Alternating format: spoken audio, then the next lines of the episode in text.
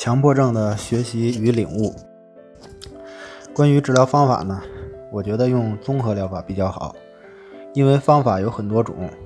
但是每种方法都有它的优势和不足，所以综合的方法就在于相互之间可以取长补短。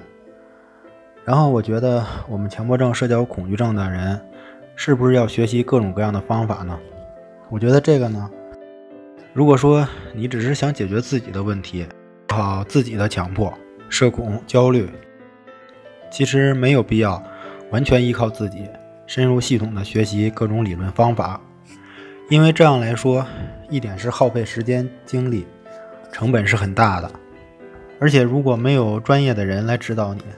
很可能太多的方法理论会让你走很多弯路，这是我们很多的老师过来人的亲身经历。再者说，如果你不是想成为一名心理医生，其实也没必要去学那么多理论，因为呢，心理医生又不是单单解决自己的问题，而是成为一种工作、一种职业了。但是这样呢，就需要你有专业背景，所以我们只希望解决自己的问题。而去选择这个专业，当然并不是说我们不可以选择这个专业，我们是可以选择的，而是对心理学这个专业，你是不是有兴趣，或者是以后的人生规划？可以说，如果是你的兴趣点或者人生规划的方向，这是很好的。所以呢，这个人生规划、兴趣爱好，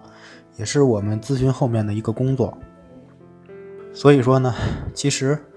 如果我们找到一位真正能够解决这些问题的心理咨询师，一个老师来帮我们解决这些问题，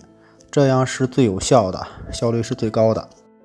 因为就像我们做一件事或者使用一件东西，最简单的就是看说明书。如果靠我们自己去研究这些，当然一些简单的东西可能随便弄弄按按就会了，但是涉及一些复杂的事情，最好的方法当然是看教程。所以呢，我觉得对于我们这些问题的人，对于咨客来讲，就是你不需要学习很多的各种各样的方法，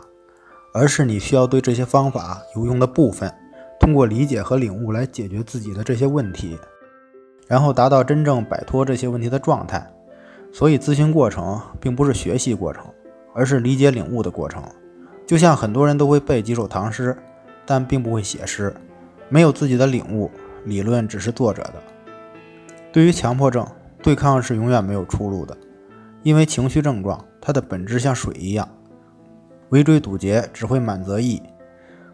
所以自我的防御无效。而症状本来就是我们自身的一部分，是它的程度变大了，所以与其对抗，试图压制它、消除它，却被痛苦纠缠，而是我们要用另一个方法，就是不与它对抗，包容它，接纳它。怎样去接纳呢？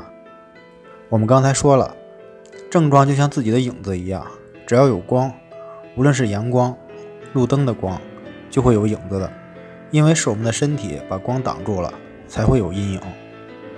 我们就可以这样理解症状，就是内心本我当中把光挡住了，一些阴暗、焦虑能量。所以，无论是积极的还是消极的不良的情绪，